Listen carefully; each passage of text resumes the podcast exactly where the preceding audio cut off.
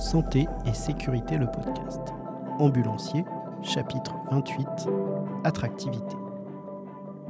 Il faut valoriser la profession il faut valoriser la profession pour, euh, euh, euh, recruter plus d'ambulanciers. On, est en, manque d'ambulanciers, il manque quasiment 15 000 ambulanciers partout en France. il faut valoriser la profession. la valoriser, ça veut dire bah, la reconnaître, on en revient à la reconnaissance. il faut valoriser aussi peut-être le, salaire, parce qu'on a quand même une vie entre nos mains. Donc est-ce que ça mérite d'être payé salaire minimum, je pense qu'on peut faire un effort là-dessus.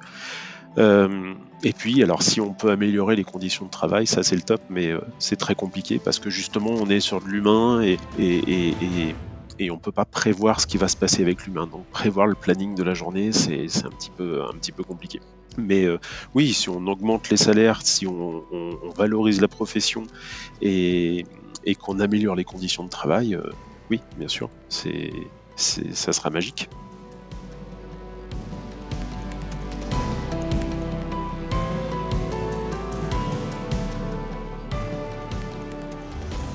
les ambulanciers demandent une, reconnaissance euh, depuis euh, toujours, euh, mais c'est vrai que quand on regarde l'évolution du métier, alors l'évolution du métier récente, on va dire depuis, depuis début des années 70 avec le premier diplôme, le, le CCA, le certificat de capacité d'ambulancier, bah, dans les années justement 70, on a ce premier diplôme qui vient euh, euh, sanctionner une vraie formation, alors qu'avant il n'y avait pas de formation d'ambulancier.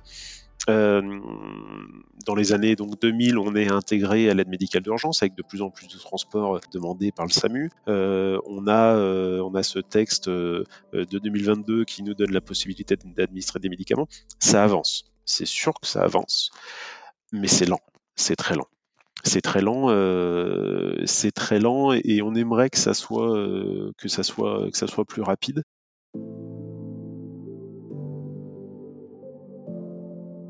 Après, c'est aussi un métier dans sa forme moderne actuelle qui est quand même hyper récent. Euh, on peut pas, on peut difficilement retrouver des, ambulanciers euh, avant la Seconde Guerre mondiale. Après la Seconde Guerre mondiale, il faut encore attendre quelques années pour avoir vraiment des entreprises de, transport sanitaire qui, s'installent. Donc c'est globalement un métier dans sa forme moderne qui a, euh, qui a, qui a 50 ans. Voilà. Donc donc c'est encore très récent. On aimerait que ça aille plus vite en termes d'évolution et de reconnaissance. Mais oui, pour qui sait être patient, ça arrivera. Je sais pas quand, mais ça arrivera.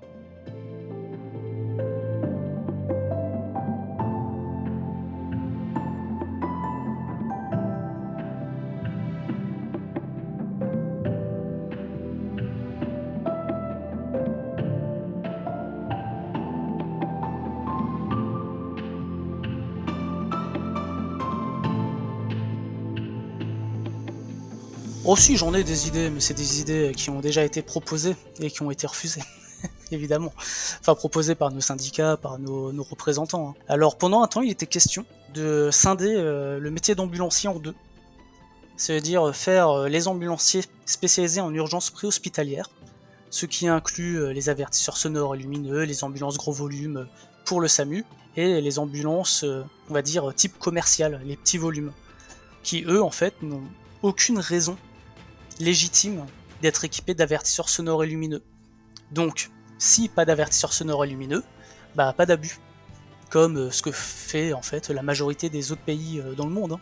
C'est un fonctionnement très euh, franco-français hein, de d'avoir des petits volumes qui font gyro-pimpon sans raison, on va dire. Alors oui, je sais très bien qu'il y a certains collègues qui vont me dire oui, mais en petit volume, on fait aussi du SAMU. Oui, bah normalement, ça devrait pas arriver. C'est comme ça, c'est pas censé arriver. Et puis voilà, ça c'est déjà une chose. Après, bien sûr, euh, faire comme dans tous les autres pays euh, du monde, hein, faire une formation de conduite, une vraie formation de conduite, quand on passe euh, en institut de formation des ambulanciers. Je pense que se former, c'est la meilleure réponse qu'on puisse donner en fait aux yeux du grand public, d'être professionnel sur la route, parce qu'on reste des professionnels de la route.